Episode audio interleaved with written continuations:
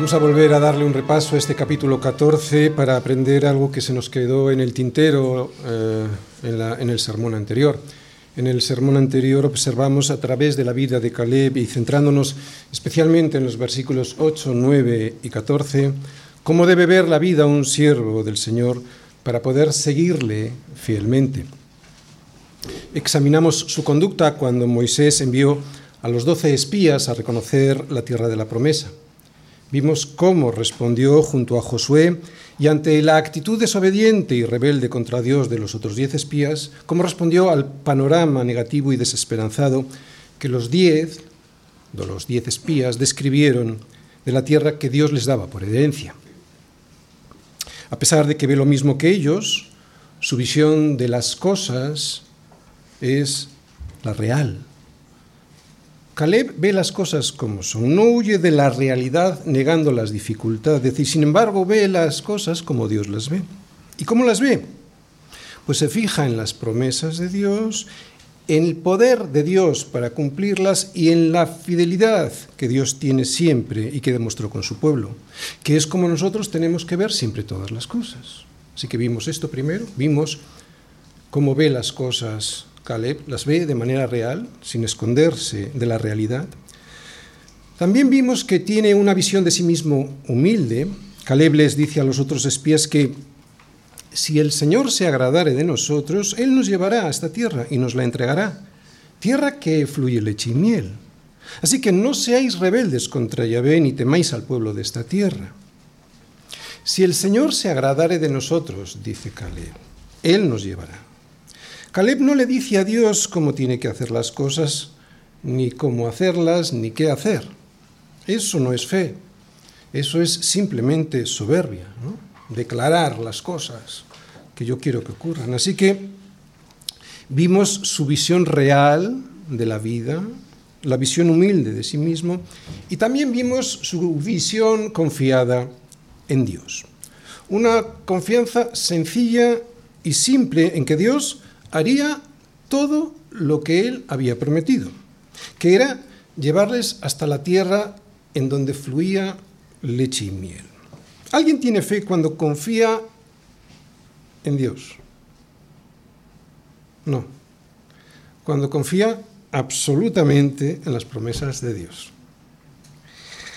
Por eso les dice a los diez espías que se negaban a entrar en la tierra prometida. Mirad, el pueblo que habita aquella tierra es fuerte y las ciudades muy grandes y fortificadas. Cierto, yo veo lo mismo que vosotros. Pero la tierra ya no pertenece a los cananeos, no tienen quien los defienda. Su fe no duda, ¿os dais cuenta? Viendo lo mismo que ven los demás. Por tanto, no seáis rebeldes contra el Señor, les dice, ni temáis al pueblo de esta tierra, porque nosotros los comeremos como pan. Su amparo el amparo de estos pueblos, el amparo del Señor se ha apartado de ellos y con nosotros está el Señor, no los temáis. Así pues, vimos en Caleb su visión real de las cosas, la visión humilde de sí mismo, su visión confiada, y también vimos cómo esa fe absoluta en Dios le hacía ser valiente.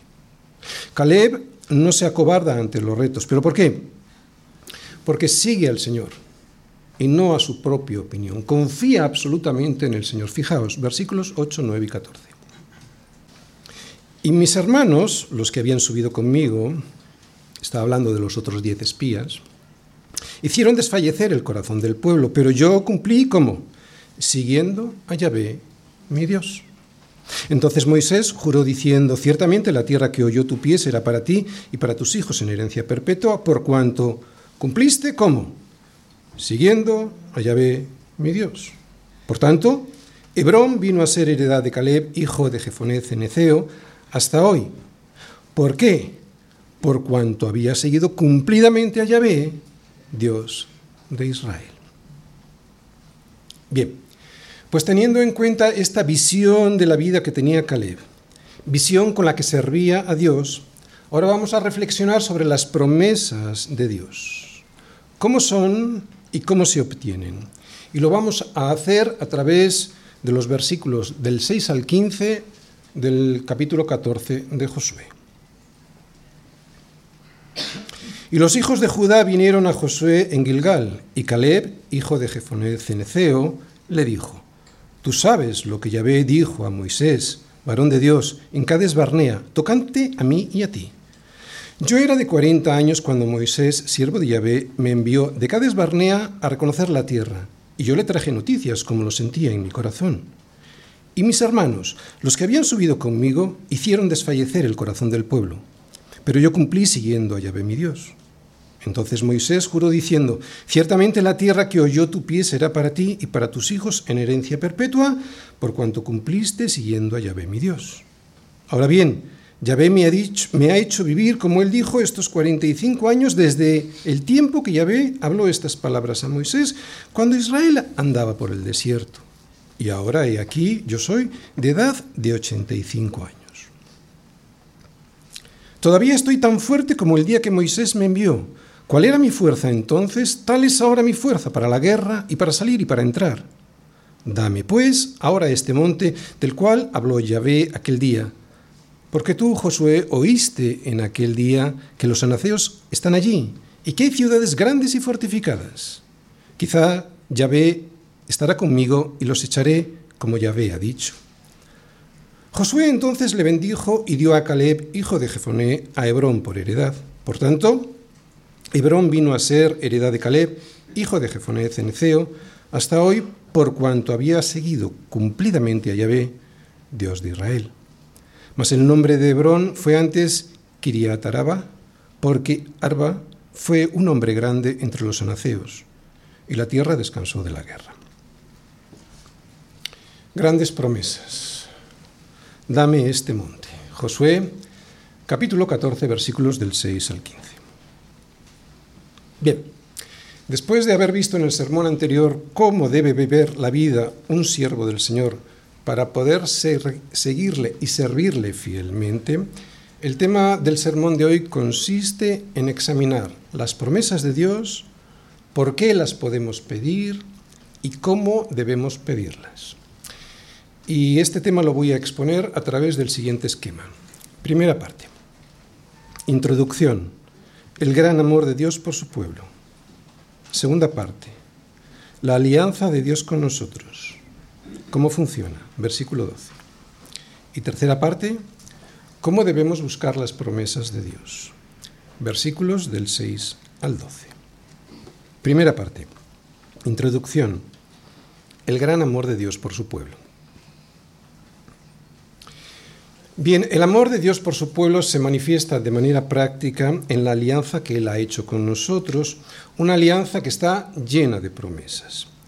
Dios se goza en darnos promesas, pero se goza aún más cuando podemos recibirlas. Y lo que hoy vamos a ver a través del relato de Caleb que nos proporciona el libro de Josué es ver cómo funciona esta alianza para poder recibir sus promesas porque no siempre estamos en condiciones de obtenerlas, ya sea por desobediencia, por falta de ganas o porque no es el momento de recibirlas. Hay que empezar diciendo algo que ya sabemos o que deberíamos saber. Que Dios no tenía por qué haber hecho ninguna alianza con nosotros, que ninguno de nosotros somos merecedores del amor de Dios y por lo tanto tampoco somos acreedores de sus promesas. El pacto que Dios hizo con Israel ayer, al igual que el que hoy tiene con su iglesia, fue ayer y es hoy por pura gracia. Las promesas que se derivan de su pacto, tanto las de ayer al pueblo de Israel como las de hoy a su iglesia, siempre han sido por gracia, como regalos inmerecidos. Al igual que le dijo a Israel ayer, hoy podríamos escuchar de Dios lo mismo nosotros no por ser vosotros más que todos los pueblos os ha querido el Señor y os ha escogido, pues vosotros eras, erais el más insignificante de todos los pueblos, sino por cuanto el Señor os amó y quiso guardar el juramento, por cuanto el Señor os amó y quiso guardar el juramento que juró a vuestros padres, estos son los motivos y no hay otros, por amor y por fidelidad de Dios a lo que Él ha dicho, por lo que os ha sacado llave con mano poderosa y os ha rescatado de servidumbre de la mano de Faraón de Egipto, rey de Egipto. Es básico entender esto, que es por gracia para poder ser aceptados dentro del pacto que Dios ha hecho con su pueblo, que es la iglesia primero, y también para poder recibir sus bendiciones después. Y aunque para recibir las bendiciones de esta alianza hay que obedecer sus condiciones, siempre fue un pacto y es un pacto hecho por pura gracia. Ayer y hoy. Ayer, no por ser vosotros más que todos los pueblos, os ha querido llave y os ha escogido.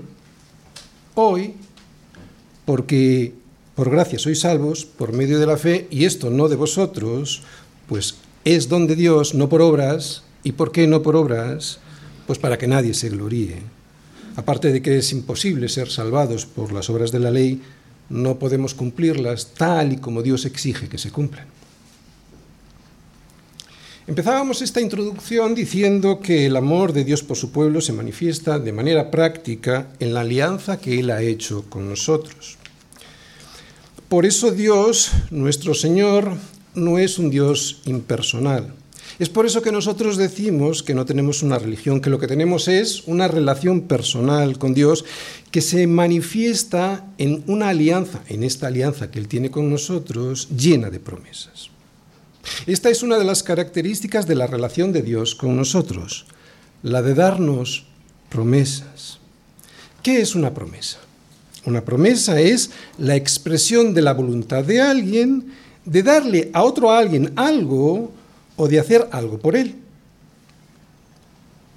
¿Te has dado cuenta ya cómo se relaciona Dios con nosotros?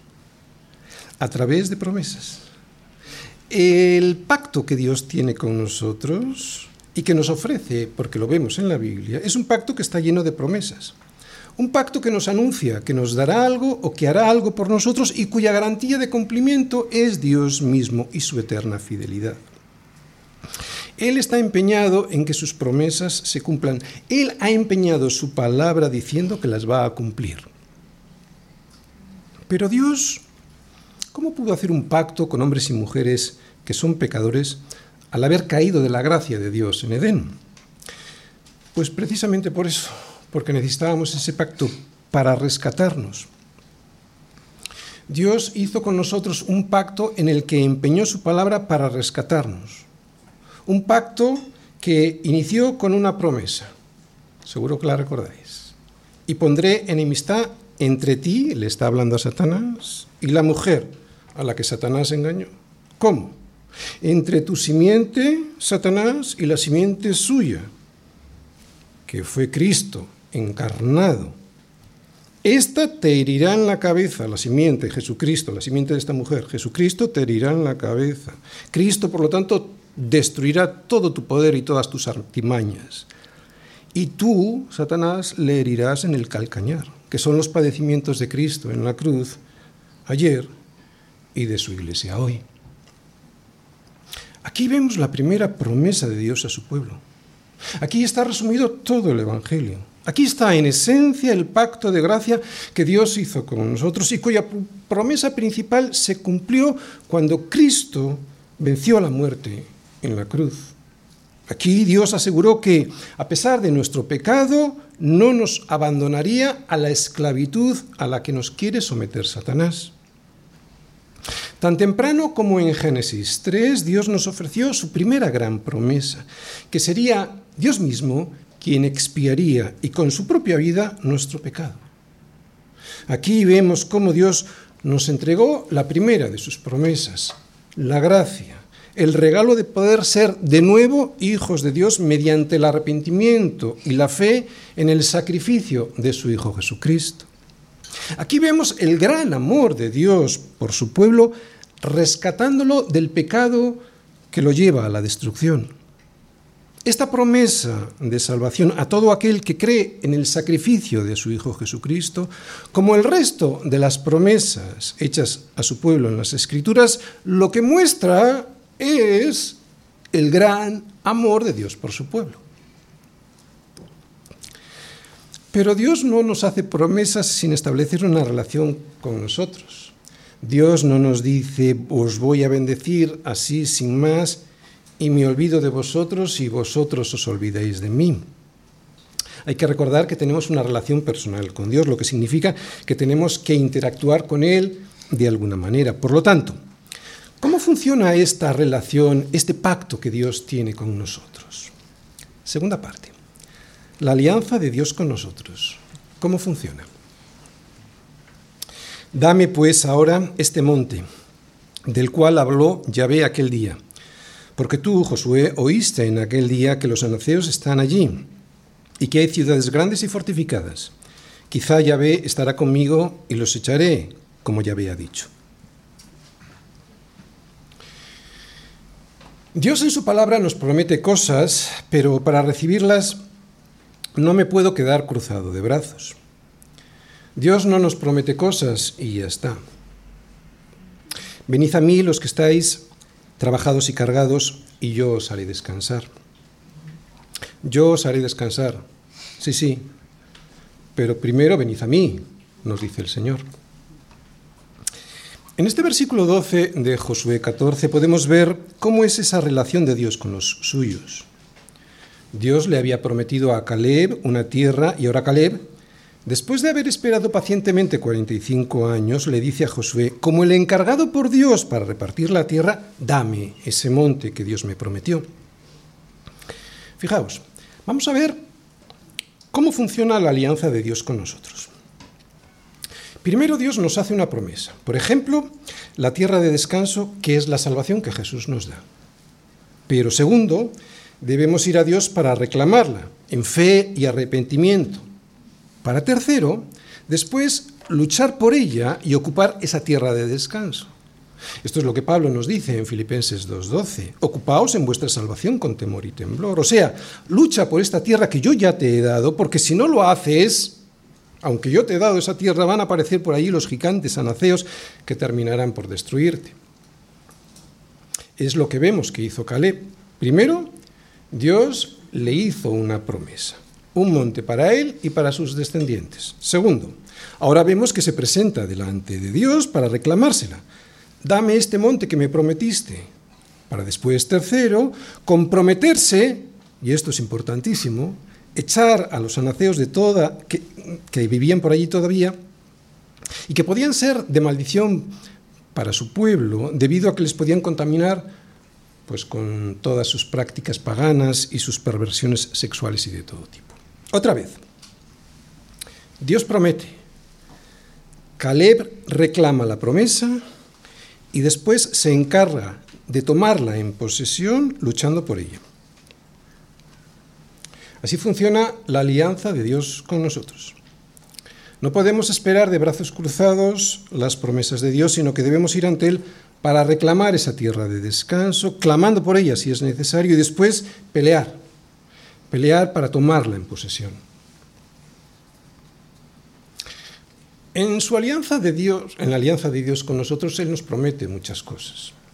Aquí estar a nuestro lado en cualquier circunstancia, su presencia entre nosotros, el perdón de los pecados, la santidad, el sostenimiento diario, la comida, la bebida, el abrigo, el techo, esto aquí y allí, allí la vida eterna, en un gozo perpetuo con el Señor, con un cuerpo al que le será imposible pecar. Pero como hemos dicho, el Señor no nos desea estas cosas, no nos promete estas cosas así sin más, sin esperar que respondamos a su amor. Lo que Él quiere es que tengamos una relación personal con Él pidiéndole estas cosas. ¿Te empiezas a dar cuenta cómo es nuestra relación de Dios con nosotros? ¿En qué está basada? Está basada en sus promesas. Gracias a sus promesas nosotros tenemos relación con Dios. Cuando tú clamas al Señor por el perdón de tus pecados, cuando tú clamas al Señor por la salud de tu cuerpo, por encontrar un trabajo, por el bien espiritual de tus hijos, por hacer su voluntad sin desviarte del camino, te estás relacionando con Dios en base a las promesas que Él te ha dado en las Escrituras. Así que así funciona la alianza de Dios con nosotros. Dios nos hace una promesa. Ciertamente tu tierra, la, tierra que oyó tu pie, le dice a Caleb, será para ti y para tus hijos en herencia perpetua. Dios nos hace una promesa. Y nosotros respondemos, dame ese monte, Señor, que yo echaré a los naceos como tú has dicho. Soberanía de Dios, responsabilidad del hombre. Soberanía de Dios dándonos lo que Él quiere darnos, porque Dios es el que vosotros produce, así el hacer como el querer, por su buena voluntad. Soberanía de Dios. Responsabilidad del hombre, haciendo lo que tenemos que hacer. Como siempre habéis obedecido, ocupaos en vuestra salvación con temor y temblor. Ocupaos en vuestra salvación en la tierra que os he regalado. ¿Te das cuenta ahora cómo las promesas de Dios nos animan a tener una relación diaria con Él? ¿Nos animan a buscarle cada mañana? Él lo sabe y lo desea como cualquier padre desea darle a su hijo las cosas que le ha prometido. Claro, si ese padre no le ha mentido, ¿no? Pero Dios no nos miente, Dios, Él es fiel y Él es justo. Por eso, por eso, por eso, no hay nada malo en pedirle, en querer tomar posesión de las promesas que Dios nos ha hecho en su palabra, clamando por ellas. Pero, ¿cómo hacerlo? Tercera parte. ¿Cómo buscar las promesas de Dios? y los hijos de Judá vinieron a Josué en Gilgal, y Caleb, hijo de Jefoné Ceneceo, le dijo, Tú sabes lo que Yahvé dijo a Moisés, varón de Dios, en Cades Barnea, tocante a mí y a ti. Yo era de edad de 40 años cuando Moisés, siervo de Yahvé, me envió de Cades Barnea a reconocer la tierra y yo le traje noticias como lo sentía en mi corazón. Y mis hermanos, los que habían subido conmigo, hicieron desfallecer el corazón del pueblo, pero yo cumplí siguiendo a Yahvé mi Dios. Entonces Moisés juró diciendo, ciertamente la tierra que oyó tu pie será para ti y para tus hijos en herencia perpetua, por cuanto cumpliste siguiendo a Yahvé mi Dios. Ahora bien, Yahvé me ha hecho vivir, como él dijo, estos 45 años desde el tiempo que Yahvé habló estas palabras a Moisés, cuando Israel andaba por el desierto.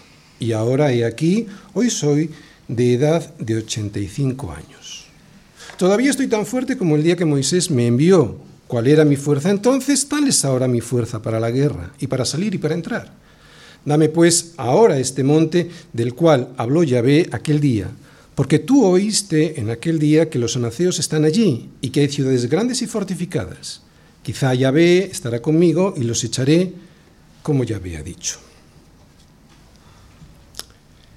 Bien, de estos versículos se pueden extraer muchas enseñanzas sobre cómo buscar las promesas de Dios. Primero, debemos presentarnos delante de Él. Claro, es que si no nos presentamos delante de Él, difícilmente podremos reclamar sus promesas, ¿verdad? Presentarnos delante de Él. Segundo, debemos conocer sus promesas. Si no, estaremos pidiendo cosas que no nos ha prometido. ¿Sí? Tercero, debemos ser sinceros delante de Dios porque podemos equivocarnos por estar con un corazón, eso, que busca lo suyo. Cuarto, debemos buscarla con ganas. Esas promesas debemos buscarla con ganas, con humildad, con respeto y con paciencia, pero con ganas. Es lo que vamos a ir viendo. Primero, debemos presentarnos delante del Señor. ¿Y los hijos de Judá qué hicieron?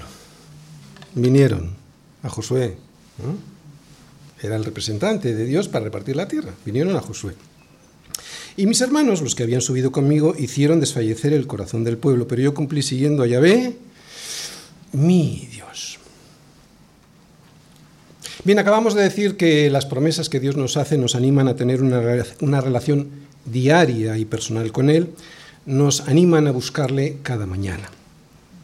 Aquí vemos que los hijos de Judá se presentaron delante de Josué, Eleazar y los representantes del pueblo para solicitar la tierra que por suertes les había tocado. Como hemos dicho antes, no podemos pretender las promesas de Dios sin presentarnos delante de Él. Josué es un tipo de Cristo, delante de cual se presenta Caleb. ¿Para qué? Para pedirle la promesa que le había hecho antes Dios 45 años, 45 años antes. Hoy nosotros podemos hacer igual lo mismo, gracias a la mediación de Cristo que derramó su sangre en nuestro lugar para poder ser aceptados y oídos por Dios. Por lo tanto, y si queremos sus promesas, lo primero que tenemos que hacer es venir ante Él. ¿De acuerdo? Porque hay muchas veces que pretendemos las promesas de Dios y ni siquiera nos ponemos de rodillas. Todas las promesas de Dios son eficaces para nosotros, todas, gracias a Jesucristo. Él es nuestro mediador, porque si Dios se relacionase con nosotros directamente, nos fulminaría. ¿Por qué? Porque al ser pecadores solo nos podría dar lo que el pecado nos promete como paga. ¿Y qué es lo que el pecado nos promete como paga? La muerte. Porque la paga del pecado es muerte, Romanos 6, 23. Pero esto hoy, gracias a la sangre de Jesucristo, pero ¿cómo se relacionaba Josué y Calí con Dios para recibir las promesas que recibieron? Pues de igual manera, a través de la mediación del Mesías que todavía habría de venir, pero que estaba presente como una sombra en los sacrificios de los animales perfectos y sin mancha que ofrecían los sacerdotes en el altar. Corderos que pagaban por el pecado del pueblo, quitando sus pecados, si es que el pueblo, claro, se arrepentía sinceramente de sus pecados. Hoy es igual, pero mejor, porque Jesús es el Cordero de Dios que quita el pecado del mundo. Antes, todo sacerdote estaba día tras día ministrando y ofreciendo muchas veces los mismos sacrificios que nunca pueden quitar los pecados. Pero Cristo, habiendo ofrecido una vez para siempre un solo, un solo sacrificio por los pecados, se ha sentado a la diestra de Dios. Esto lo podéis ver y lo conocéis de Hebreos 10, 11 y 12. Así que podemos y debemos ir delante de Dios con el poder del Espíritu Santo y gracias al sacrificio de Jesucristo para pedirle las promesas prometidas. ¿Y por qué Dios va a decir sí a las promesas que te ha dado en las Escrituras? Porque todas las promesas de Dios son en Él, en Cristo, sí, y en, en Él, amén pero tienes que estar en Él. ¿Por qué? Porque todo lo que Dios promete se lo ha dado a Cristo. Todas las promesas están en Cristo. Sin embargo, todas estas promesas, si tú no estás en, en Cristo Jesús, entonces serán no. Otra vez, ¿por qué? Porque todas las promesas de Dios están en Cristo. Por tanto, si estamos en Cristo, será siempre un sí. Fuera de Él será siempre un no rotundo. Gracias a Cristo, pues podemos venir delante de Dios y recibir sus promesas, especialmente la de la vida eterna. Pero Cristo es un rey al que debemos conocer. Nadie puede ir al Palacio Real, llamar a la puerta y decir que quiere hablar con el rey de España para pedirle algo porque le echarían a patadas. Además, esto no es suficiente porque para poder entrar a palacio, es cierto, debemos conocer al rey, pero también él nos debe conocer a nosotros. Lo mismo pasa con el rey de reyes. Mis ovejas oyen mi voz y yo las conozco y me siguen. ¿Y por qué le siguen? Porque al oír su voz hacen su voluntad. Las ovejas van donde el pastor les dice, por eso el pastor las conoce perfectamente, por su obediencia. Debemos presentarnos delante de Dios, un Dios al que conocemos y que nos conoce, pero también debemos conocer sus promesas. Segundo, debemos conocer sus promesas. Tú sabes, Josué, lo que Yahvé dijo a Moisés tocante a mí y a ti. Entonces Moisés juró diciendo, ciertamente, la tierra que oyó tu pie será para ti. La tierra que oyó tu pie será para ti y para tus hijos en herencia perpetua, por cuanto cumpliste siguiendo a Yahvé mi Dios. Dios le dio a Caleb como promesa el monte Hebrón, por cuanto le siguió, nos dice el versículo 9 y le siguió porque obedeció al mandato de entrar en esa tierra para poseerla, confiando en el poder de Dios y en su fidelidad para dársela, a pesar del miedo que los gigantes anaceos les produjeron a los otros diez espías. Caleb conocía las promesas de Dios, pero también las condiciones para poseerlas. Pues igual que Dios le prometió a Caleb el monte Hebrón, a nosotros también nos ha prometido grandes y preciosas promesas, pero debemos seguir al Señor confiando en Él y peleando por ellas. Por ejemplo, en oración. Ya hemos dicho antes algunas promesas, pero sobre todo nos ha prometido el perdón de los pecados y la vida eterna. Recibir un cielo nuevo y una tierra nueva, porque este primer cielo y esta primera tierra pasarán, y el mar, que significa la inestabilidad, la inseguridad de este mundo, allí ya no existirán más. Creo que eso es algo muchísimo mejor que recibir un simple monte. Dios nos hará participantes de su naturaleza divina, dándonos un cuerpo glorificado con el que nos será imposible pecar y siendo inmortales y perfectamente santos. Menuda promesa, ¿no? Y nosotros a veces andamos pidiendo chucherías como niños. Esto es lo que cualquier hombre desea. Y está impreso en el corazón de todo hombre el anhelo de vivir para siempre. La muerte es algo que entró en este mundo debido al pecado, pero no era algo que estaba planeado para el hombre, por decirlo de alguna manera. Esto está prometido en la Biblia para todos sus hijos, para todos sus hijos, solo para sus hijos. El apóstol Pedro en 2 de Pedro 1.4 nos dice que Dios nos ha dado preciosas y grandísimas promesas mm, para que por ellas lleguemos a ser participantes de la naturaleza divina para que por ellas lleguemos a ser participantes de la naturaleza divina. Esta es, esta es la promesa. Este es nuestro Dios. Solo en Él esperamos, según sus promesas, cielos nuevos y tierra nueva en los cuales mora la justicia. Otra vez, estas son las promesas de Dios para ti. Conocemos cómo es nuestro Señor a través de sus promesas. Él es bueno, Él es todopoderoso, Él es fiel. Esto lo, conocer, lo conocemos a través de sus promesas. Caleb conocía al Señor gracias a las promesas, por eso se atreve a decirle, dame este monte, el que, el que me prometiste, porque yo sé que tú eres bueno con tu pueblo, todopoderoso y fiel, por eso puedes darme lo que me prometiste. ¿Cómo debemos buscar las promesas de Dios? Bien, pues como hemos dicho, además de presentarnos delante de Él y conocer cuáles son esas promesas para no pedir otra cosa que no sean sus promesas, debemos ser sinceros. Tercera parte. Debemos ser sinceros. Yahvé me envió de Cades Barnea a reconocer la tierra y yo le traje noticias como lo sentía en mi corazón.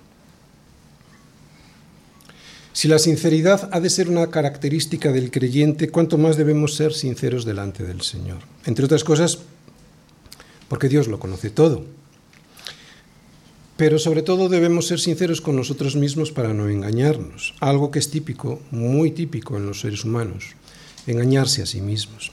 Aquí está nuestro gran problema, que podemos ser sinceros y al mismo tiempo estar equivocados. Por eso muchas veces con un corazón sincero, pero equivocado, le pedimos a Dios cosas que no convienen, o peor, Pedimos y no recibimos porque pedimos mal, muy mal. ¿Para qué? Para gastar en nuestros deleites, engañándonos a nosotros mismos diciendo que eso es lo que Dios quiere para nosotros. Si es que nos engañamos muy fácil. Es que a veces pedimos cosas que son aparentemente piadosas, pero en realidad las pedimos para nuestro deleite. Pasa mucho, pasa mucho. No para darle la gloria a Dios. Ahí es donde tenemos que estar analizando nuestro corazón si realmente es sincero o nos estamos engañando a nosotros mismos. Por eso, antes de presentarnos delante del Señor para reclamar sus promesas, lo primero que tenemos que hacer es averiguar si nuestro corazón es realmente un corazón conforme a Dios, o sea, un corazón transformado por la palabra de Dios y no conformado al sistema de valores de este mundo. Es un ejercicio que habría que hacer todas las mañanas ver cuáles son las intenciones de nuestro corazón al hacer las cosas que hacemos y al pedir las cosas que pedimos.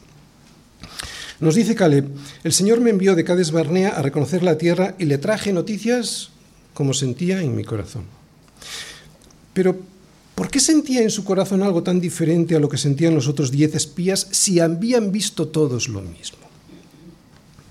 Los otros espías le entregaron a Moisés un informe completamente diferente al que Caleb y Josué le entregaron. ¿Pero por qué? Pues porque ellos dos tenían un corazón conforme al corazón de Dios. Y esto era así, ¿por qué?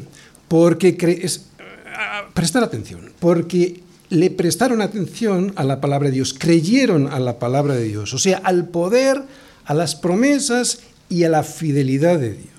Caleb le llevó a Moisés las noticias de lo que había visto desde la perspectiva de la fe y no desde la perspectiva del miedo, del temor a los gigantes. Los doce habían visto lo mismo, pero Caleb y Josué observaron la situación de manera real, o sea, tal y como Dios la veía.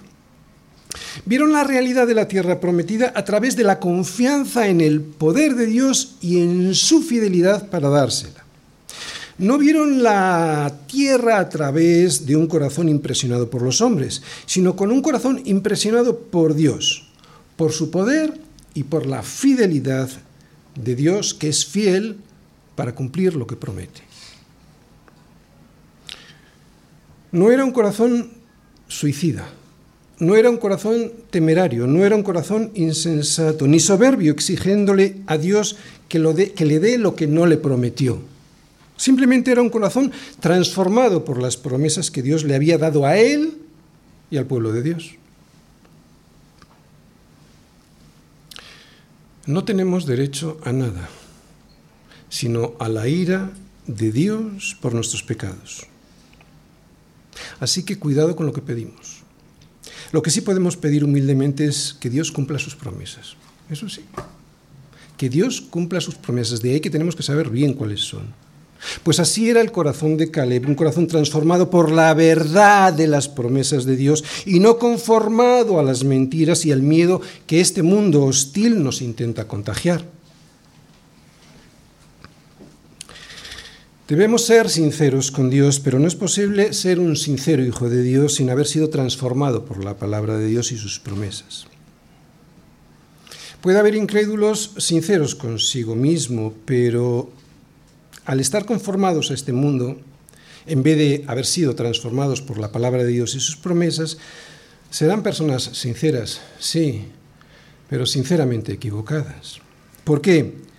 Porque de la abundancia del corazón habla la boca, una boca equivocada por un corazón engañado por este mundo y su perverso sistema de valores.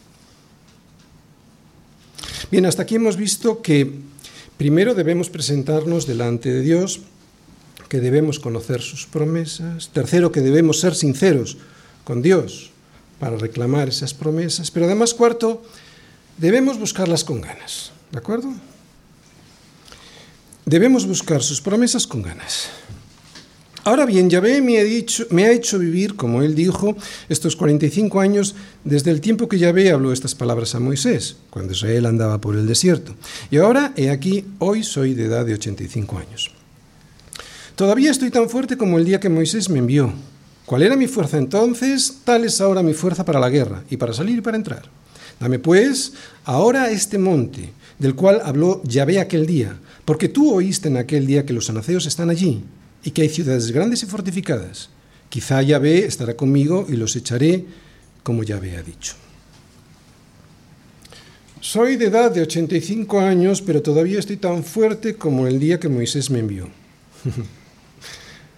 debemos buscarle a Dios y sus promesas con ganas, con humildad, con respeto, con paciencia, pero con pasión, con pasión de servir al Señor. 85 años tenía Caleb, pero con ganas para pelear y para salir y para entrar de esa pelea. Es un muy buen ejemplo para mí. Yo no tengo 85 años y ya muchas veces me siento cansado para esta guerra, para salir y para entrar de ella. Por eso mm, a veces no busco al Señor con ganas, pero ¿por qué me pasa esto? ¿Por qué nos pasa esto? ¿Por qué nos faltan fuerzas cuando estamos delante del Señor? ¿Por qué no le buscamos con ganas? Por dos motivos. Pues porque realmente no queremos lo que pedimos, a veces pedimos porque hay que pedir, o simplemente porque no tenemos confianza para creer que Dios puede darnos lo que Él nos ha prometido. Caleb se presentó delante de Josué y le pidió con ganas su monte para pelear luego por él y sacar de allí a los anaceos que todavía querían quedarse en aquella tierra. Caleb quería de verdad ese monte, pero no para tirarse a la Bartola y luego olvidarse de Dios, sino para pelear por esa tierra y darle la gloria a Dios. Por eso vemos pasión en estos versículos 11 y 12. Todavía estoy fuerte, Josué, dame este monte. ¿Cuántas veces hemos orado así? Con estas ganas, por cosas o por personas que no conocen al Señor. ¿Cuántas veces hemos orado por cosas sin ninguna pasión? ¿Por qué crees que lo hacemos así? Pues como ya he dicho, por dos motivos. Primero, porque a veces oramos sin fe, sin creer que Dios puede hacer lo que dice que puede hacer, o porque no queremos recibir lo que pedimos. Si quisiéramos recibir lo que pedimos, muchas veces pondríamos más interés, no solo en las oraciones, sino en hacer lo que fuese necesario hacer para obtener ese monte que pedimos. Por ejemplo, a veces oramos por la conversión de personas, de personas que nos rodean,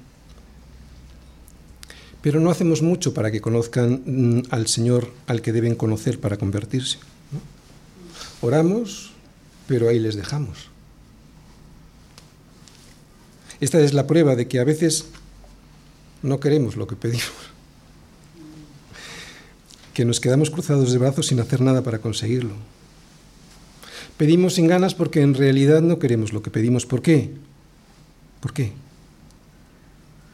Porque sabemos que eso que pedimos merece luchar por ello y no queremos esforzarnos. Claro, claro. Quiero que leas otra vez cómo se presenta Caleb delante de Josué para reclamar lo que Dios le prometió. Fíjate en los versículos 11 y 12 de este capítulo 14. Josué, todavía estoy tan fuerte como el día que Moisés me envió. ¿Cuál era mi fuerza entonces? Tal es ahora mi fuerza para la guerra y para salir y para entrar. Dame pues ahora este monte, porque quizá el Señor estará conmigo y los echaré como Él ha dicho. Se nota, se nota que Caleb cree lo que pide, ¿verdad? ¿Por qué? ¿Por qué? Porque está dispuesto a pelear por ello. Pues así es como nosotros debemos buscar las promesas de Dios, con fe y con pasión y con deseos de tener lo que pedimos, peleando por ello. Termino. Tenemos grandes y preciosas promesas, pero tenemos que ir a Dios para pedírselas y pelear por ellas. Promesas de Dios en la Biblia. podríamos estar aquí meses, ¿verdad? Y no terminaríamos. Vamos a decir unas cuantas. El Señor nos promete el Espíritu Santo, pero al mismo tiempo nos dice que no seamos insensatos, que busquemos la llenura, que busquemos la plenitud del Espíritu Santo. Antes, bien, sed llenos del Espíritu Santo, nos dice Pablo en Efesios 5:18. Dios nos promete la paz en el corazón, pero al mismo tiempo nos anima a tener una relación personal con Él, porque es Él quien nos da la paz. La paz os dejo, mi paz os doy, yo no la doy como el mundo la da.